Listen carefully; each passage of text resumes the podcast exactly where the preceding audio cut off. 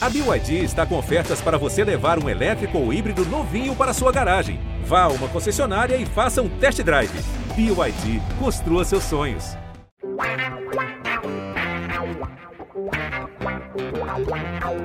Pelé, dois na barreira, correu, o rei atirou. Gol! O cara marcação, sambou pra lá, sambou pra cá, botou na frente a bola. O time sempre chegando a chance de mais um gol. Gol! Neymar pode bater de primeira.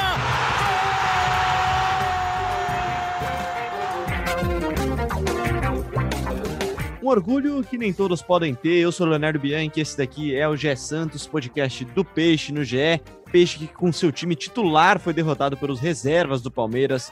Viu tudo que não podia acontecer na rodada acontecer e agora chegará a última rodada do Paulistão, não só com chances de ser rebaixado, mas com a certeza de que se for derrotado pelo São Bento na Vila, será rebaixado pela primeira vez em sua centenária e gloriosa história. O time que começou o ano disputando a final da Libertadores, começou essa temporada eliminando a Argentina, entrando na fase de grupos da Libertadores novamente.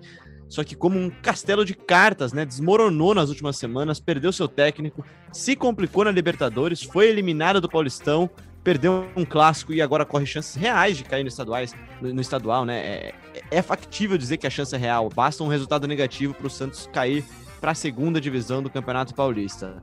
Para falar disso tudo, de muito mais, de Fernando Diniz, que está chegando para assumir esse problemaço que virou o Santos do Paulistão agora, estou aqui com Gabriel dos Santos e Pedro Soares. Vamos lá, primeiro agora o nosso mais novo integrante. Pedro, tudo bem com você? Bem-vindo mais um Gé Santos. Fala, Léo. Fala, Gabi. Tudo bom com vocês? Tudo bom com vocês? Torcida Santista. Cara, que semana, hein? Que loucura, porque no último podcast, na quarta-feira, a gente estava falando de um possível cenário de uma classificação na Libertadores, uma vitória contra o Boca ia dar a volta por cima, o Marcelo conseguindo fazer o time jogar. E dois dias depois a gente está falando de uma chance muito real de rebaixamento no Paulista. Eu não estou falando que é provável, não estou falando que vai acontecer, mas a gente tem que deixar claro que ela é uma chance muito real. É um jogo, matar ou morrer. O Santos joga pelo empate. Não existe ponto corrido. Agora é isso. É uma final que vai jogar contra o São Bento por uma vaga na Série A1 do Paulistão. E eu acho que só falar isso em voz alta é vergonhoso. Gabriel dos Santos, seja bem-vindo ao GE Santos, podcast do Peixe no GE. Cara, esse é um cenário que eu não estava preparado para começar um podcast aqui no, no, podcast do Santos. A gente está fazendo esse projeto incrível há dois anos. E a gente já falou muitas vezes de Santos ter um time um pouco abaixo, de ah, será que esse ano vai brigar por coisas menores? Mas assim, falar em voz alta, como disse o Pedro, o Santos pode ser rebaixado caso perca a partida do domingo, é algo novo para mim, cara. Bem-vindo e dê sua primeira pincelada no tema. Fala, Léo, fala, Pedro, e só de imaginar que, e todo mundo que escuta o podcast já é Santos, né? E só de imaginar que, tipo, há três, quatro meses a gente estava falando de um time que estava na final da Libertadores, é, é, o mesmo time, né? Claro, perdeu algumas peças, mas é, no Paulistão, o Santos mesmo que tenha usado, seja qual for o contexto, mesmo que tenha usado o Paulistão para testes, para utilizar garotos, enfim, é, diante de uma maratona pesadíssima de jogos, eu acho que é, como o Pedro falou, vergonhoso o Santos chegar nessas condições.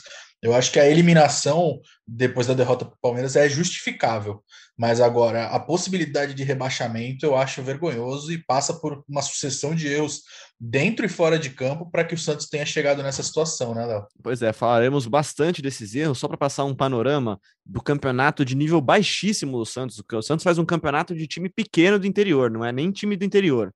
É, o Santos conseguiu somar apenas 10 pontos em 11 jogos, tem menos pontos do que jogos feitos, apenas duas vitórias, um saldo de incríveis nove menos gols é bem difícil compreender que isso seja normal. Acho que faz parte poupar. A gente insistiu que o Santos deveria mesmo poupar time em várias rodadas do Paulistão, mas isso não justifica chegar na última rodada precisando não perder para não ser rebaixado. E acho, Gabriel, que assim, passando, vamos passar pelo contexto antes de falar pelo clássico, né? Mas o contexto não é surpreendente apesar de ser inaceitável, né? Cara, é, é uma situação que o Santos trabalhou muito para poder estar, né? Com gestões catastróficas nos últimos anos, é, com erros também cometidos nessa temporada, que foram só frutos de, do que o clube está passando pelos últimos anos de crise financeira, de, e que vinha se mantendo muito bem até, né? É, apesar de não conquistar muito, apesar de não conquistar títulos nos últimos anos, o Santos conseguiu chegar longe nas competições, foi vice do Brasileirão, foi vice da Libertadores, enfim, e sempre mascarou muito bem todos esses problemas que acontecem nos bastidores. É, é um elenco curto, a gente fala várias, há várias temporadas, vários episódios aqui, né? Agora, só agora que pode se reforçar, então é uma situação de, delicadíssima para o Santos no Campeonato, no Campeonato Paulista, que já deveria ter sido resolvida há muito tempo, né? Mesmo com a eliminação, o Santos não podia chegar na última rodada é, sob risco de rebaixamento de forma alguma. É, vai ter uma final aí na Vila Belmiro contra o São Bento no domingo, né? Uma final para que decide quem vai ficar na Série A, é, porque o São Bento é o outro clube que também disputa com o Santos aí essa permanência. Então acho que vai ser, é, vão ser dias bem bem movimentados aqui, é, dentro e fora do campo, né? Provavelmente teremos protestos, então vamos trabalhar muito aí nesses dias, mas é uma situação catastrófica que o Santos chegou aí no, no estadual. Claro, o contexto, o contexto é, até chegar nesse momento é, pesou bastante, né? Muito é diretoria, enfim, é tudo que a gente já vem debatendo há muito tempo aqui no podcast e agravou muito a situação agora. Davi Santos ontem contou até, não teve nenhuma sorte, né? Todos os resultados da rodada foram praticamente contra o Santos, né? Perdeu para o Palmeiras, é. o Santo André ganhou, o São Bento conseguiu a primeira vitória no estadual em 11, em 11 jogos, então ontem tudo conspirou para o Santos ir para essa última rodada é, sob risco de, de cair para a Série A2. E vamos ser sinceros, né, Pedro? A, a gente trabalhava com o cenário do Santos não se classificando como uma forma, como, algo realístico, né? Era precisava de duas vitórias e de dois tropeços do Guarani. O que a gente não contava é que Santo André e São Bento iam vencer suas partidas, com todo respeito ao São Bento. O time é muito ruim, o time é ruim mesmo, é fraco, é pô, conseguiu uma vitória no campeonato inteiro e seis empates. É, é, é bizarro pensar que essa equipe pode deixar o Santos cair para a segunda divisão e mais do que isso, né, cara? Acho que a gente tem que pensar um pouquinho se o Santos não subestimou um pouco o Paulistão. Acho que subestimou um pouquinho o tamanho do problema que poderia ser esse Paulistão. É isso mesmo, Léo. É, eu acho que dá para dizer assim, que a conta chegou. Eu concordo com o que vocês falaram de contexto. Se você parar para falar da semana do Santos, como eu, citei mais cedo, goleou na Libertadores, um adversário que tinha que golear, e perdeu de 3 a 2 um clássico muito bem jogado, um jogo que poderia muito bem ter perdido. Palmeiras misto, mais reserva que titular, beleza, mas a gente sabe da força do Palmeiras misto. A gente viu aquele time misto e a gente sabe quantos daqueles. Clássico é clássico, né? E a gente sabe quanto. Não, tem, tem o fato de clássico ser clássico, mas além disso, o time misto do Palmeiras, aqueles, os 11 que entraram ontem, muitos seriam titulares na grande maioria dos times da Série A.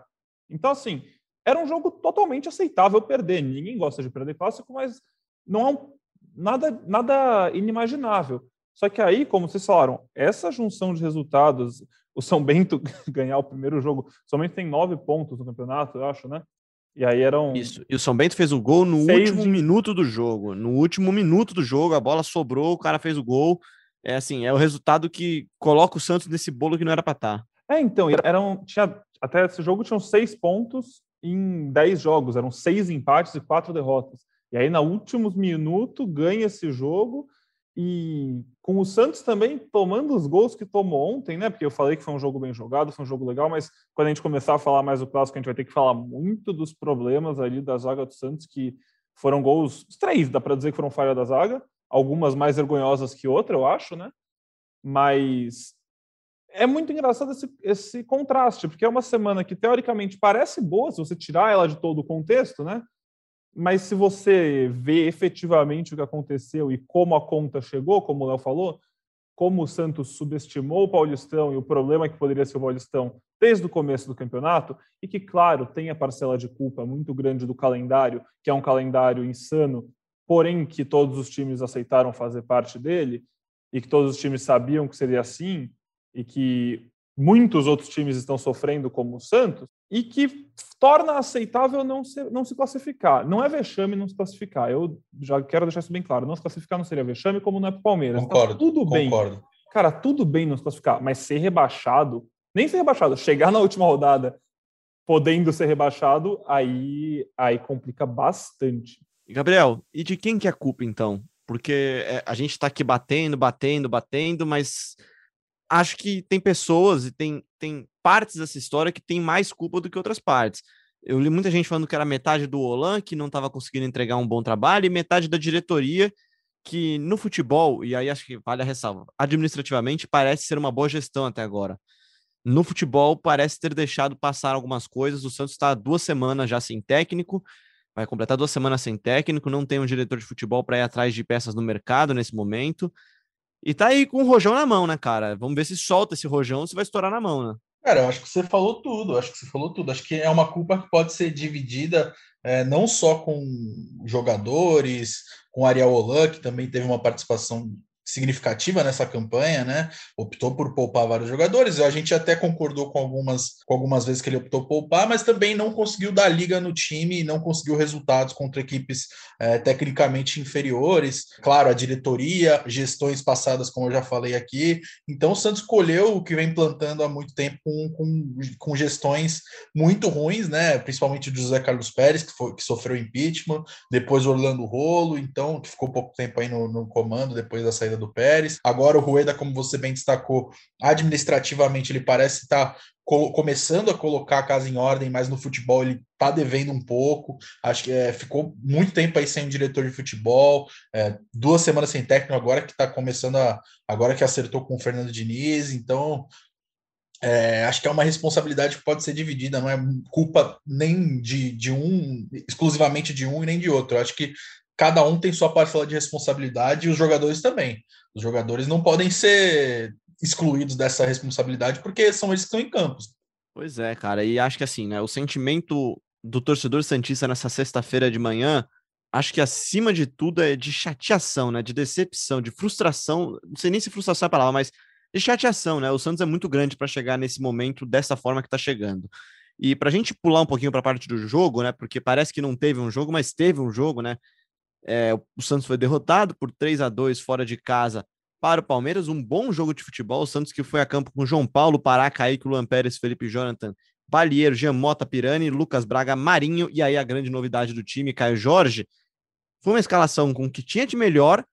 Começou a partida razoavelmente, mas o segundo tempo, o começo do segundo tempo especialmente, né, Gabriel?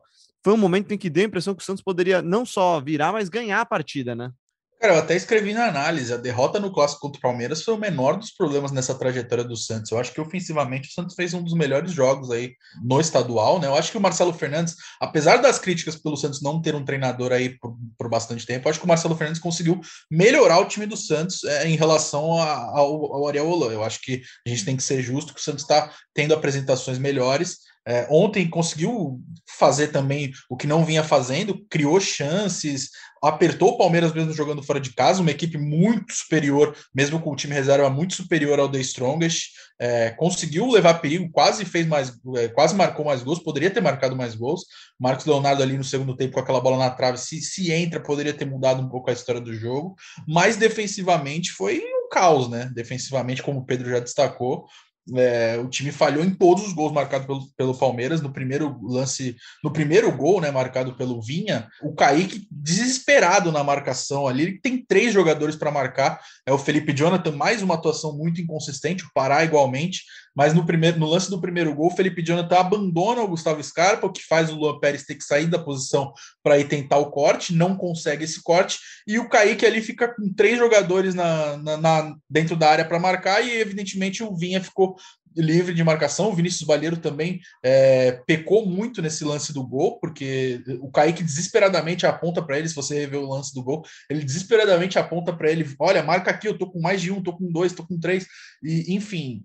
Nos outros gols do Palmeiras também foram falhas absurdas. O Kaique, que nesse primeiro gol eu eximo um pouco da, da responsabilidade dele, pela, porque ele tinha muitos jogadores para marcar, estava livre ali na, na área. Mas no segundo eu acho que ele tem um erro de posicionamento, tanto dele quanto do João Paulo. O William tem um, tem um metro e meio, conseguiu marcar de cabeça numa cobrança de escanteio. Mais uma vez, uma bola parada, né? Principal problema, nenhum treinador consegue resolver essa. Já se acostume, tá, Pedro? Aqui, assim, faz um ano e meio que a gente está falando de bola parada defensiva do Santos. Santos. É incrível como não funciona e não tem a ver só com peças. Não é, não é a culpa do Kaique ou era do Veríssimo ou do Gustavo Henrique, do Lampérez. É, a coisa vai mudando as peças e, e não se acerta essa defesa. né, de posicionamento, né? Eu acho que o Santos está com uma insegurança muito grande em jogadas aéreas e não é de hoje. É, e ontem foi mais uma prova viva disso. Os dois primeiros gols do Palmeiras saíram dessa forma. E para complementar, o último gol marcado pelo Palmeiras pelo Esteves, um buraco gigantesco na zaga e evidencia a má fase dos dois laterais. Né? O Pará não consegue fazer o corte ali na direita e o Felipe Jonathan não acompanha o Esteves na esquerda. Então fica um buraco de cada lado. Os zagueiros também não conseguiram fazer o corte ali no meio, mas Aí o Palmeiras consegue o resultado, que ali já praticamente estava no fim do jogo, já o Santos precisaria de mais dois gols para poder sonhar ainda em seguir vivo no Campeonato Paulista, mas não conseguiu aí e agora vai jogar a vida ou morte contra o São Bento, contra o São Bento no domingo. E bom lembrar, né, Pedro? Pará, o único lateral de ofício inscrito no Paulistão por um erro administrativo. O Madison não está inscrito, então não há uma sombra para ele, não há uma opção ao parar, é parar ou alguma improvisação.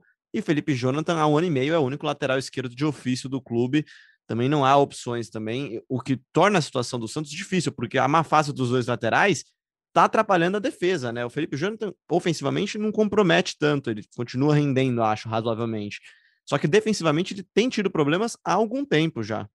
Com certeza, Léo. E realmente, assim, os três gols de ontem mostram que tem que se preocupar demais com isso. E é o que vocês falaram, uma preocupação muito antiga e que não parece ter prognóstico de melhora. A gente não, não, não consegue se animar, não tem um pouco falar, putz, acho que hoje deu para ver um negócio aqui que vai melhorar. Não teve. Ontem, o segundo gol, eu, os três são falha. O primeiro eu fiquei assustado com como um lateral esquerdo aparece tão livre no meio da grande área.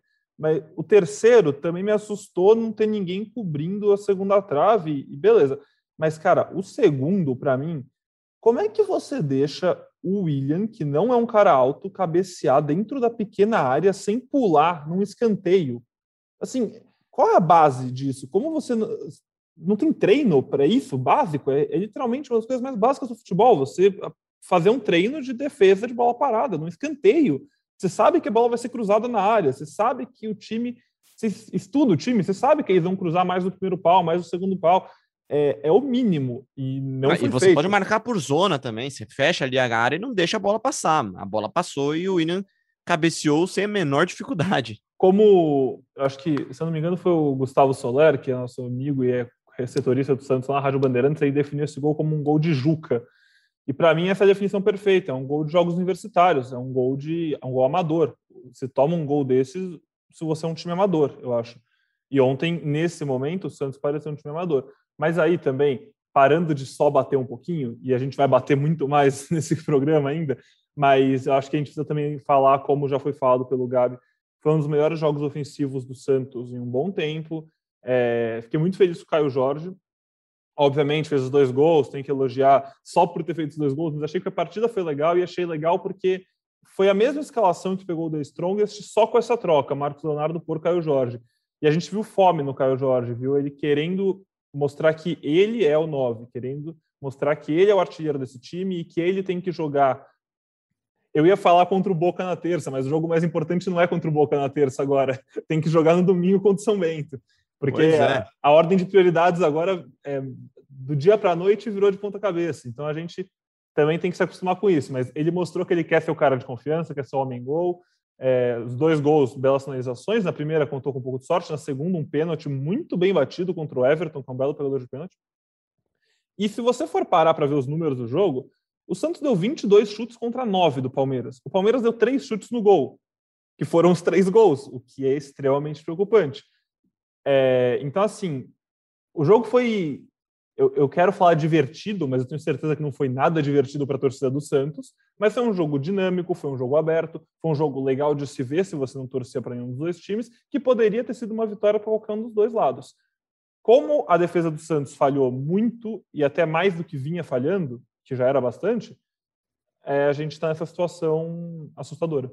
Acho que você fez um belo panorama do jogo, Pedro. E aí, para passar a bola para o Gabriel, é uma mudança simples, mas é uma mudança importante, né? E aí eu até te perguntei nos episódios passados por que, que o Caio Jorge perdeu o seu espaço, né? Porque, na minha opinião, o Caio Jorge tem que ser o titular do Santos. Ele, ele é o atacante do presente, ele é o nove do presente. O Marcos Leonardo é o nove do futuro. E, e não quer dizer que o Marcos Leonardo não estava tão bem. Ele até teve boas partidas, boas atuações. Na própria Libertadores ele foi bem.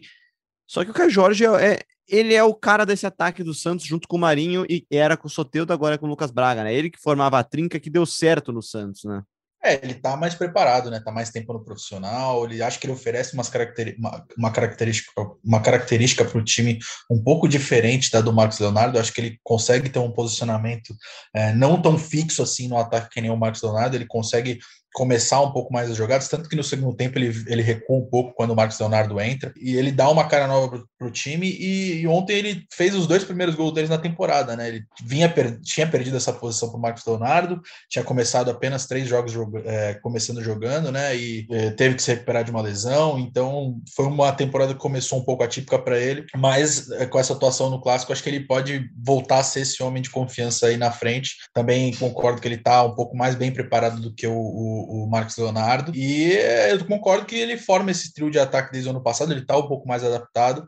É, e o trio de ataque ontem, que foi o trio de ataque só até o fim do segundo tempo, do primeiro tempo, né? Quando o Marinho. Pois é, já é. emenda aí, cara, porque é. isso também. Notícia pouca, né? É, notícia ruim é pouca, né? Hoje, né? Porque Marinho sair machucado, assim, complica bastante a situação do Santos, né? Exatamente. além do Marinho, tem o Alisson também, que teve um problema na perna, na perna esquerda e nem foi para o jogo. Então, é, são dois problemas aí para o Santos. O Marinho, no fim do primeiro tempo, ele sentiu dores ali na coxa direita, na coxa esquerda, pediu substituição imediatamente, já foi para o é, banco de reservas, colocou gelo, ficou muito nitidamente incomodado lá no banco de reservas. Pode ser uma preocupação aí para o Santos, não só para a Libertadores, que, como o Pedro já destacou, não é o foco principal nesse momento. É, se me dessem na minha mão e perguntasse se você prefere ser rebaixado no Paulista ou ser eliminado da Libertadores, sem dúvida eu preferiria ser eliminado da Libertadores. É, acho que todos os torcedores do Santos devem pensar dessa forma, mesmo com o Paulista não sendo uma competição tão expressiva assim, mas um rebaixamento mancha a história de,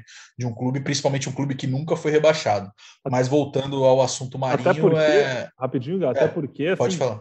um time de Série A2 paulista vai até onde na Libertadores, né? É óbvio, quer passar, quer chegar longe, mas entre um ou outro, você é escolher e você escolhe ficar na Libertadores, vai passar das oitavas, é, é complicado, né? Imaginar isso. Exatamente, com uma, uma, uma, campanha que é irregular nesse momento na Libertadores, né? Mesmo tendo vencido o The Strongest na última rodada, o Santos ainda tem, está na terceira colocação do grupo e corre risco de eliminação também na fase de grupos da Libertadores. Mas voltando para o assunto Marinho, ele teve uma dor, teve dores na coxa esquerda, vai ser reavaliado ainda hoje aí, e, e ainda não temos uma informação sobre as condições físicas dele, mas se ele tiver mínimas condições de jogo, ali 50% do que seja, eu acho que ele tem que jogar contra o São Bento, acho que ele é o principal destaque desse time, é o cara desse time, então, mesmo com o São Bento sendo um time frágil, eu acho que não é, a gente não pode dar sopa pro, o azar, né, acho que o Santos tem que ir com força total contra o São Bento, porque é o jogo mais importante, é mais importante do que o jogo contra o Boca, porque vale aí é, manter uma história intacta. É, vale é, a honra. Vale a honra. E é bizarro falar isso, mas talvez Santos e São Bento no domingo na Vila Belmiro, em horário ainda a definir, é, é o jogo mais importante do semestre do Santos. É, é o jogo que pode dar ao Santos ou não a tranquilidade de ter um ano minimamente ajeitado, né? A gente não consegue imaginar o que aconteceria no Santos em caso de um rebaixamento no Paulistão, mas vamos deixar para falar disso segunda-feira, porque tá bom já de clima ruim. É, como disse o Pedro na abertura, o Santos corre chance, mas eu não acho que é provável o Santos cair, tá? Eu já vou dar meu palpite agora. Eu, eu não acho que o Santos perde para o São Bento, que é uma equipe horrorosa, é, mas o Santos vai ter que entrar em campo nessa situação incômoda e, de certa forma, vergonhosa. Para mudar um pouco. Anotar o, o TC dessa fala do Léo, dependendo, segunda-feira a gente abre com ela o programa. Não, não vai abrir, pode ficar tranquilo, não vai abrir. Mudando, mudando um pouquinho de assunto, gente, vamos falar então de técnico, porque depois de quase duas semanas sem treinador, né, Gabriel? O Santos ainda não anunciou, mas fechou com o técnico Fernando Diniz. Fernando Diniz com passagens no São Paulo, no Atlético Paranaense, no Fluminense. É, ficou bem conhecido aqui no estado de São Paulo e no Brasil também nacionalmente pelo trabalho no Aldax, né? Na final, inclusive, perdida para o Santos no Paulistão. É um técnico que carrega com ele polêmicas, muitas vezes não por culpa dele, mas por causa do fã-clube, mas é um técnico que, na minha visão, foi uma escolha acertada do Santos. Conta pra gente como é que chega Fernando Diniz, contrato, tá tudo certo, assume quando, senta no banco no, no domingo. Então, né, a gente já vinha destacando aqui alguns podcasts que o Fernando Diniz era o favorito aí para assumir essa vaga, mesmo que pudesse ter alguma reviravolta, mas o nome dele era sempre tratado ali como uma das opções do Santos, que tentou vários vários nomes, né? Lisca, Guto, Guto Ferreira, Renato Gaúcho, mas nenhum nenhum aceitou essa proposta do Santos, essa teve um interesse de, de, de, vir ao Santos, e o Fernando Diniz, mesmo, né? É, mesmo dividindo tantas opiniões ali na diretoria, o Santos conseguiu entrar em um consenso e, e, e, e apostou no treinador de 47 anos, e apesar de não ter anunciado ainda, já deixou bem encaminhada a palavrada, acertada né, a contratação dele é, ainda não, o contrato oferecido foi de um ano, é, com possibilidade de prorrogação por mais um. É, não tem multa rescisória, não tem pagamento de comissão para empresário, então o Santos bateu muito pé por essas duas condições. É, ontem o Fernando Diniz se, se, reuniu com o presidente Andrés Rueda e teve uma conversa que foi considerada decisiva para esse acordo. É, os dois se entenderam muito bem ali e ainda não temos uma previsão de quando o Diniz vai ser anunciado, possivelmente hoje. É, nesse momento que a gente está gravando aqui agora, saiu a rescisão do Diniz com o São Paulo no BID. Para quem não sabe, mesmo com o Diniz livre no mercado aí desde de, de fevereiro, é, situações é, desse tipo aí demoram para sair no bid, principalmente porque ele estava sem um clube. Agora que tem um clube é, prestes a contratá-lo, saiu oficialmente lá no bid e agora o Santos tem o caminho livre aí para um anúncio que, dependendo do momento que você está ouvindo aí, já pode ter sido anunciado. É, mas o Fernando Diniz tem, aquela, tem, é, tem essas, é cercado com essas polêmicas todas que você falou, mas está empolgado com o projeto do Santos. É, ele, desde o começo, nunca escondeu a vontade de assumir o time. É, e vamos ver como é que ele vai conseguir dar um jeito nesse time. Ele vai ter trabalho, né, Léo? Pois é, cara, mas eu vou te falar assim, eu não esperava que o trabalho do Diniz no São Paulo fosse dar certo, né? E a gente pode discutir o que, que é dar certo, né? Mas é, o time comandado pelo Fernando Diniz no São Paulo um time também com carências, também com problemas financeiros, ok, tinha alguns jogadores melhores, mais decisivos, né? A gente tem um Daniel Alves, tem um Luciano que chega depois do meio do trabalho, um, jogadores com mais renome, talvez, né? O Santos tem menos peças de renome, tem muitas apostas, muitos bons jogadores jovens, mas talvez o time de São Paulo fosse um pouquinho mais completinho. Mas eu não esperava que fosse dar certo lá e, para mim, deu certo. Levou o time à liderança, é, perde um título brasileiro numa situação incrível, mas levou o time lá, né? O time não chegou lá sozinho. Chegou numa semifinal de Copa do Brasil e por muito pouco não passou para uma final de Copa do Brasil com o São Paulo. Consigo enxergar um, uma possibilidade de um bom trabalho para o Fernando Diniz no Santos. Mas acho que tudo passa ainda pelo domingo, Pedro. Acho que tem potencial, mas domingo pode decidir muita coisa para o Santos. É, domingo vai decidir o clima que ele chega, né? Eu acho que isso é a coisa mais importante. E quando a gente fala em Fernando Diniz, ele tudo que leva o nome do Fernando Diniz leva muito contexto em volta, né? Leva muita, muito amor e ódio, é sempre com muito sentimento. Então eu acho que essa questão do qual vai ser o sentimento do santista na segunda-feira vai influenciar muito no que esperar e no que o Fernando Diniz vai fazer ou pode fazer. O Fernando Diniz é um personagem tão singular no futebol brasileiro que o trabalho mais relevante que ele teve até agora, né, de maior destaque, e aí não estou nem falando de destaque só positivo, estou falando de maior tamanho, que foi o trabalho de mais de um ano no São Paulo, ele dá argumentos é, precisos para quem quer exaltá-lo e para quem quer xingá-lo. É, no mesmo trabalho, você consegue achar todos os pontos positivos e negativos do trabalho dele, e se você ama ele, você pode muito bem dizer que ele trouxe de volta a esperança ao torcedor de São Paulo e que é uma injustiça ele ser xingado como ele é, porque se o time chegou onde chegou foi por ele. Ele fez o time sonhar, ele fez o torcedor se iludir com um título. Mas você também pode destruir ele falando que ele iludiu, né? Ele fez o time chegar lá e na hora do vamos ver, o time pipocou, o time não ganhou o Brasileirão que parecia ganho. Ninguém queria ganhar, se a gente lembrar bem daquele Brasileirão Ninguém estava com vontade de levar o título. O São Paulo parecia com mais vontade até que desandou na virada do ano. Eu acho que o Fernando Diniz é a escolha certa para o Santos. Eu falei isso no último programa aqui. O Fernando Diniz tem um perfil muito bom, é um perfil que combina com o Santos. É, a gente fala pouco disso no Brasil, né? A gente tem pouco isso no Brasil, na verdade. Mas se tem um time, um clube que tem uma ideia de jogo que combine com a do Fernando Diniz naturalmente, Esse time é o Santos. E além disso, tem pontos positivos que ajudam o trabalho dele, eu acho, que é uma falta de pressão por resultado. A gente, torcedor santista não pode estar iludido achando que o Fernando Diniz vai chegar e ganhar título, porque com o Fernando Diniz ou sem o Fernando Diniz eles não podem achar isso, porque é um time que está sim disputando para não ser rebaixado para a Série 2 do Paulista. É um choque de realidade, mas a gente tem que falar disso.